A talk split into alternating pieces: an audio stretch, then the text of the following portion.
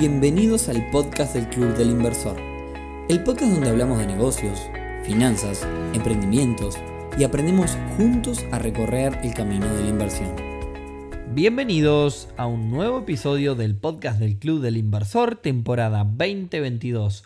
Hoy viernes 30 de septiembre, episodio número 123, en el que vamos a recorrer diferentes épocas, diferentes visiones y vamos a discutir si el acceso a determinados objetivos de inversión como la vivienda es o no tan diferente a otros momentos y para todo esto vamos a tener una mega invitada que es la que más ha costado convencer en estos 123 episodios que llevamos hasta aquí.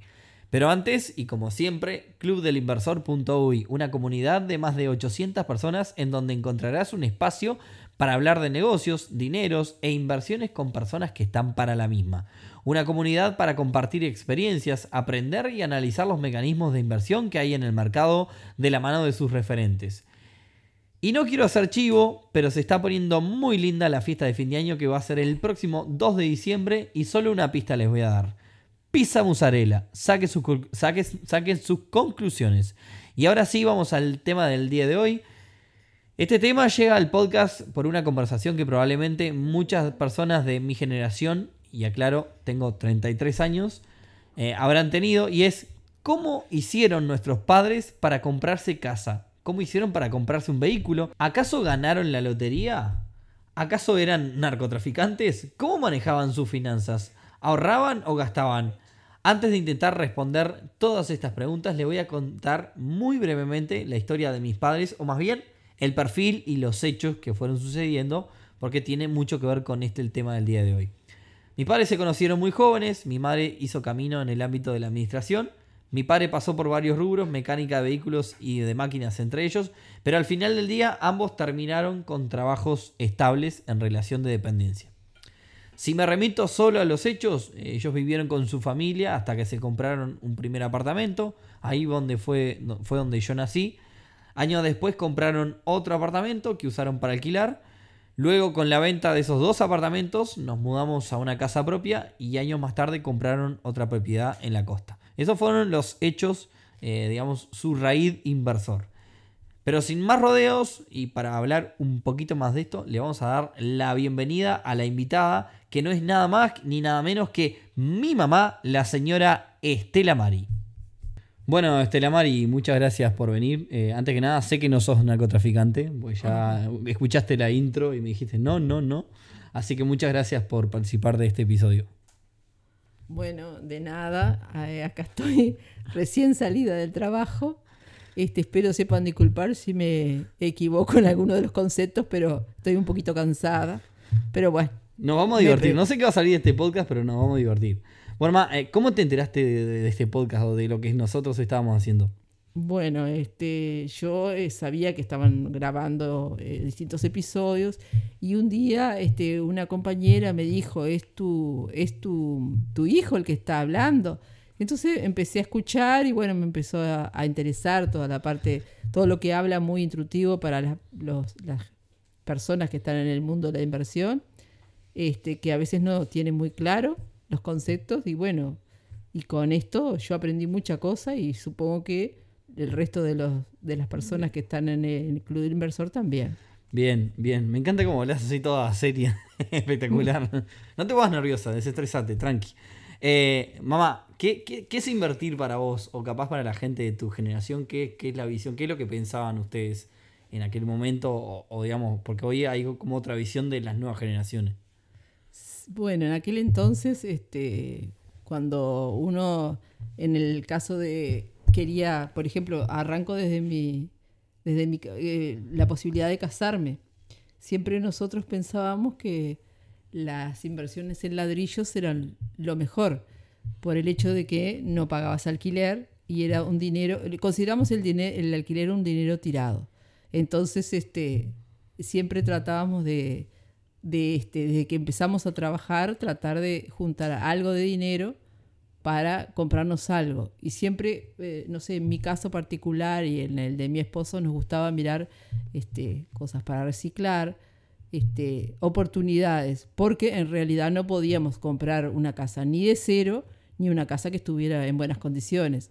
no teníamos el problema del reciclaje, que mucha gente hoy en día si tiene que reciclar se asusta o se... Nosotros mm, desde muy jóvenes, mi esposo sabía, tenía mucha experiencia en pintura y muchas cosas, y entonces, eh, y el resto lo pagábamos, siempre trata, eh, pensamos en que podíamos comprar cosas que estuvieran en un estado mm, deterioradas y que nosotros las pudiéramos levantar. Este, ese era, era, lo que pensábamos, además lo que podíamos comprar, lo que podíamos acceder. Claro, o sea, eh, recién hacíamos un repaso por, por, en realidad las, las diferentes inversiones que fueron haciendo. La pregunta es, ¿ustedes lo pensaban como una inversión o, era se fue dando o, digamos o lo pensaban como por el hecho de llegar a casa propia que era el único objetivo o, sí. o sí tenían como la, la, no sé sí, tal vez no lo pensábamos como una inversión, lo pensábamos como otro ingreso más a la casa como un ingreso más a, nuestros sueldos. Por sacar el alquiler. ¿Llegaron a alquilar ustedes en algún momento? No, nunca alquilamos. Nosotros este, compramos un apartamento sí se nos dio una oportunidad, compramos un apartamento con ayuda de nuestros respectivos padres y, este, y en realidad cuando nos, cuando nos íbamos a casar no teníamos nada para el apartamento. Otras personas dan prioridad a equipar un, un mm. apartamento y alquilar. Nosotros no teníamos nada. Este, eh, con, lo que nos regalaron los en el casamiento y, y con el tiempo fuimos equipando el apartamento, pero en realidad dimos prioridad a tener la casa. Hicimos un repaso recién en la intro que estabas escuchando y yo me, parecía que nunca habían alquilado, pero, pero bueno, nada. Eh, ¿Por qué crees que, esta es una visión personal, ¿por qué crees que los jóvenes de hoy en día pensamos, jóvenes, no soy tan joven, pero digo, tengo 33 años, pero ¿por qué pensás que, crees que, que, los jóvenes pensamos que para ustedes era mucho más fácil comprarse una casa? Porque nosotros tenemos la visión de que para nosotros comprarnos una casa y más, por más que yo personalmente considero que, no, es un, no es acertado desde el punto de vista de inversión, eh, para, hoy para nosotros, para la generación de hoy día, es más difícil. Y sin embargo, la generación de nuestros padres, eh, incluyo a todos mis amigos, lograron comprarse una casa y nosotros tenemos la visión como que es más fácil. ¿Por qué crees que nosotros pensamos que era más fácil? Y, lo que pasa que eh, hoy en día yo veo, por ejemplo, las parejas de hoy en día que este, si supongamos que trabajen los dos, este, como que un préstamo bancario sería eh, muy difícil de poder pagar, porque este, muy difícil de, de lograr este, llegar a reunir el dinero que el banco pide mensualmente y si lo ponemos que a 20, eh, no sé si las parejas de hoy son, eh, piensan como antes, casarse para toda la vida, ahora las parejas es distinto, y pensar a 20 años, muchos no piensan a 20 años. Y sí veo que la única posibilidad, tal vez que, capaz que me equivoco, ¿no? Estoy hablando, no desconozco la parte, que, que mucho las cooperativas de vivienda se han metido los jóvenes que hoy han comprado, porque es muy difícil comprar por banco, me parece a te mí. Te voy a comentar mi teoría. Mi teoría es que en realidad eh, antes eh, había como menos consumismo, o sea, vos cobrabas tu sueldo, eh, tu salario, y digamos que no tenías tanto en qué gastar. Entonces, claro, eso hacía que vos ahorres muchísimo más. antes viajar, por ejemplo, era, era perdóname, sí, ahí está, perdóname que te interrumpa. antes viajar, por ejemplo, hacer un viaje a Europa era solo para ricos. Entonces, esa, ese, esa prioridad no las tenían las parejas ni las, ni las personas que vivían solas, la juventud que trabajaba sola. Entonces era algo menos que en que tenían que pensar en...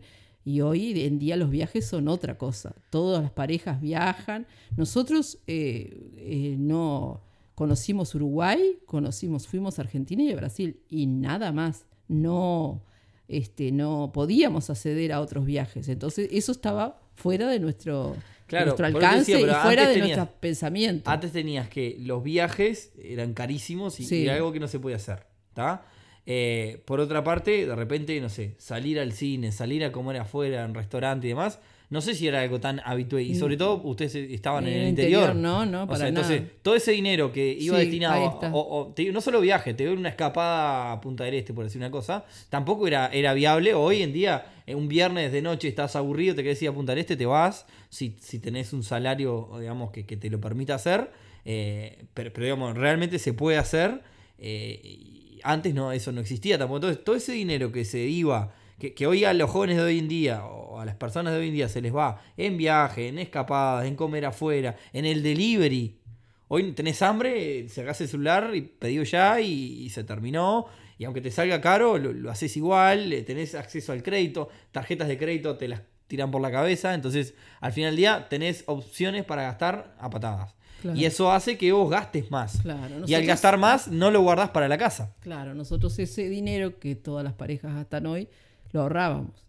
Eh, tal vez, no, yo no digo que esté bien ni mal, porque en realidad hoy en día los jóvenes conocen mucho del mundo que el mundo te abre la, te abre la cabeza, como decís vos.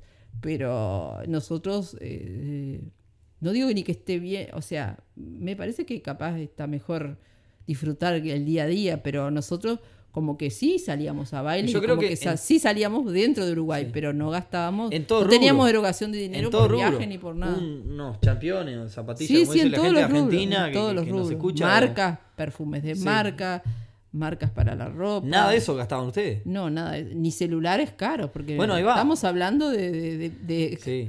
40, 50 años para atrás. Entonces, no, Sí, tampoco el otro, día, había todo el eso. otro día estábamos, cuando iniciamos esta conversación, estábamos hablando de un celular de, mil dólares. Hoy un, un iPhone vale mil dólares. Y mil dólares son 41 mil pesos hoy. Y eso hoy, eh, eh, antes no existía. En este momento estamos grabando con una computadora que vale como valía un auto antes. Eh, entonces, todos esos gastos no los tenía.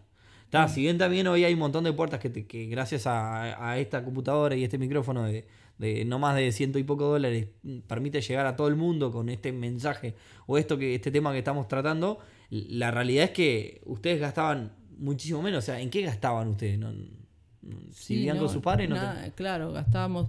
Este, eh, en mi caso, bueno, mis padres no estaban mal económicamente, Mm. tampoco aportaba. Hoy en día, algunos jóvenes que viven con los padres aportan a, a su casa también, este, para, para entre todos poder salir adelante, ¿no? Yo en mi caso no aportaba, pero mi esposo sí ayudaba en su casa. Este, pero, pero sí, este, era, era otra vida totalmente distinta.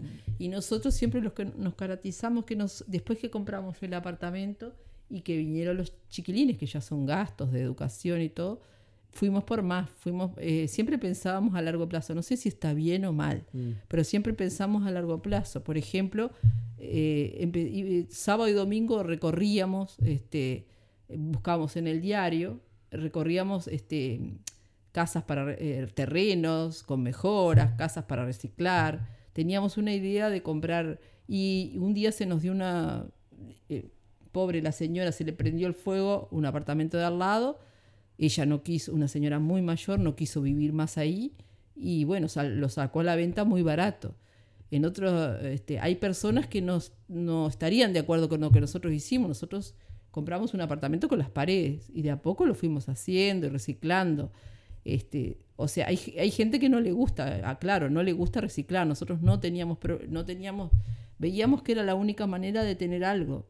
Entonces reciclamos. Después este, vendimos ese apartamento y nuestro apartamento y ya nos fuimos a una casa porque ya usted- los niños eran más, ustedes eran más grandes y querían más espacio. Y después seguimos futurizando y dijimos, bueno, cuando nos jubilemos, nuestras jubilaciones van a ser este, chicas.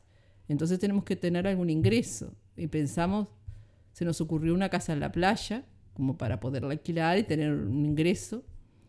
Y bueno, y compramos también una casa para reciclar, totalmente reciclar, barata.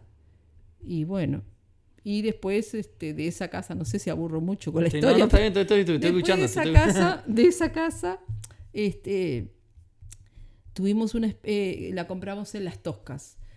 Pero nos dimos cuenta con el tiempo, porque claro, todos, eh, si bien nos pusimos muy contentos porque era nuestra primera casa en la playa, unos logros que tú hacías con mucho sacrificio, la casa cambió mucho y quedó muy bonita, pero eh, nos robaron. Entonces, este, una casa que eh, ya ahí quedamos mal y dijimos, no, de acá tenemos que salir a un lugar más seguro, a un lugar que esté vigilado, que nos, que nos, porque las casas en las playas, cuando tú las dejas en un lugar apartado, eh, son, eh, las roban.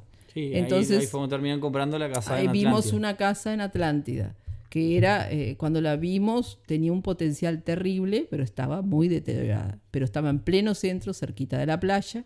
Entonces dijimos, esto nos va a dar un buen alquiler. Y bueno, con, este, habíamos cobrado un juicio del Ministerio de Economía y con la venta de la casa de las Toscas, que la vendimos muy bien, el doble de lo que la compramos, compramos este, esa casa pero totalmente reciclada. Ahora, vos hablaste en su momento de que tus padres no estaban mal económicamente y demás. Ah, la pregunta es, ¿en casa de tus padres, o sea, en casa de mis abuelos, ¿se hablaba de dinero en aquel momento? No.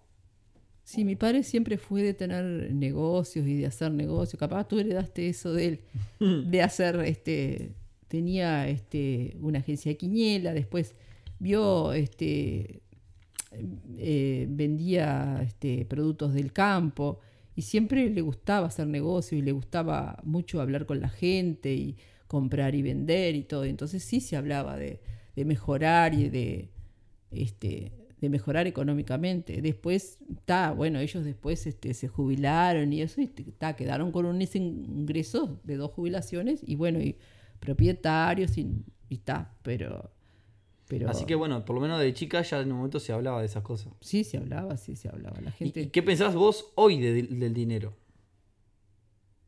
Con mi edad, decís? Sí, con tu edad. Y con mi edad es que tengo, hay que disfrutar al, máximo. Yo viajé con un grupo de viaje del ministerio, viajé mucho y, si bien tengo terror, como vos sabés, a los aviones, pero este, me di cuenta que el viajar te abre, ves otras otras culturas, otra gente, y te das cuenta de que, que bueno, que es lindo, que, te divertís, que te reís. Yo en mi caso, con mi edad, disfrutar y disfrutar, disfrutar, pero los jóvenes, yo soy muy de futurizar, capaz que tengo, siempre fui de joven de futurizar, y a veces capaz eso no está tan bien, porque la vida te cambia de un minuto para otro. Yo quiero aquí aclarar que mamá siempre me, me comenta cuando hablo de, de, las cosas que estamos haciendo con el club y más, siempre me hiciste que compraste la casa, que no sé, que, no hagas locuras, que no sé, que esto de las criptomonedas, que qué es eso que dejaste de pavadas, que no sé qué. Y bueno, nada, siempre es el consejo que me da. Eh, estás cerca de tu retiro vos, hablando, siguiendo hablando de dinero, ¿no? Eh, ¿Tenés planificado algo? ¿Tenés, que, tenés miedo del retiro? ¿Qué, es lo que pensás? Porque digamos te va a cambiar la situación económica. o quizás por lo que vos lograste no. No, no, yo no es que voy a tirar manteca al techo, como dicen, pero bueno, está, me aseguré, tengo mi, soy propietaria, que eso ya, como digo, siempre futuricé y siempre bregué por eso. Este, y, bueno, puedo, este, puedo solventarme mis gastos y, vivir y hasta hacerme algún viajecito, si Dios quiere y la salud me ayuda. Pero sí está, este, eh, este, yo ahora soy separada, pero este, mi esposo también tiene lo suyo. Siempre bregamos por, por, este, por tener, por futurizar y bueno, está, trabajamos mucho, reciclamos, sí, como dije, reciclamos y trabajamos mucho en, la, en, pero apostamos a los ladrillos. Hoy en día los jóvenes pienso que no hacen. Entonces estás, tranquila con respecto al retiro. Sí, estoy tranquila, sí. voy a vivir lo que me queda. Estoy segura de que voy a vivir sin molestar a ninguno de mis hijos. Bueno, de la cabeza no sé, pero por lo menos este, voy a vivir. Este... Quiero aclarar que mamá se sentó acá a grabar conmigo y se sentó requete contra, hiper, mega nerviosa y ha estado hablando, sin, dijo, no, yo no sé hablar, no sé decir nada. Estaba hablando de forma espectacular. Y además sos bastante fanática de este podcast, ¿no? me ha dicho que había escuchado varias veces y demás. Sí, soy, soy, sí, soy de escuchar y todo. Nada, bueno, más, eh, no te robo más tiempo. Muchas gracias por participar de este podcast del club. espero que te hayas sentido cómoda. Fíjate que, que grabamos casi, estamos llegando a los 20 minutos. Y, bueno, nada, salió bastante interesante tu historia. No sé, algo que tengas para decir, tuvieras que decirle a las personas que quizás tienen o tu edad o alguien, algún consejo después de tanto tiempo y de tanta cosa que hiciste eh, que quieras darle a la gente, el micrófono es todo tuyo. Y bueno, que, trabajen y que, bueno, que trabajen. que inviertan. y que inviertan y que inviertan y que busquen siempre superarse, que siempre se puede en una cosa o en otra porque, y que estudien, cualquier, si no les gusta estudiar alguna profesión, porque en realidad yo tengo compañeros que, que amigos que como peluqueros han hecho, no, no es siempre hacer plata, pero han hecho lo que han querido y han podido mantener su familia a lo largo de muchos años, o sea, cualquier cosa. Pero que sigan para adelante y que los que les gusta invertir, como mi hijo y como pienso que es la comunidad. Y que conste que cuando yo arranqué con esto del club me decías, ¿qué es lo que estás haciendo? No sé qué, hasta que te diste cuenta de que quizás estaba o dejaba valor, estaba interesante. Así que bueno, nada, más. Muchísimas gracias. Eh, espero que a todos les haya gustado esta charla con mamá. Fue la invitada que más costó de estos todo podcast. No quería venir, no, no, hasta ahora, último momento, no, que yo no. Pero bueno, te animaste y salió para mí espectacular. Así que más, muchas gracias. Bueno, muchas gracias a todos, que pasen bien y no este y que bueno, disculpen si dije algo porque estoy media cansada de trabajar, este, pero eh, que pasen muy bien y que tengan muy buen Tenés que decir, 2022. nos vemos el próximo viernes en un nuevo episodio del podcast del Club Inversor. Nos vemos el próximo viernes en un nuevo episodio del podcast del, del Club del Inversor. Espectacular, gracias. Chao.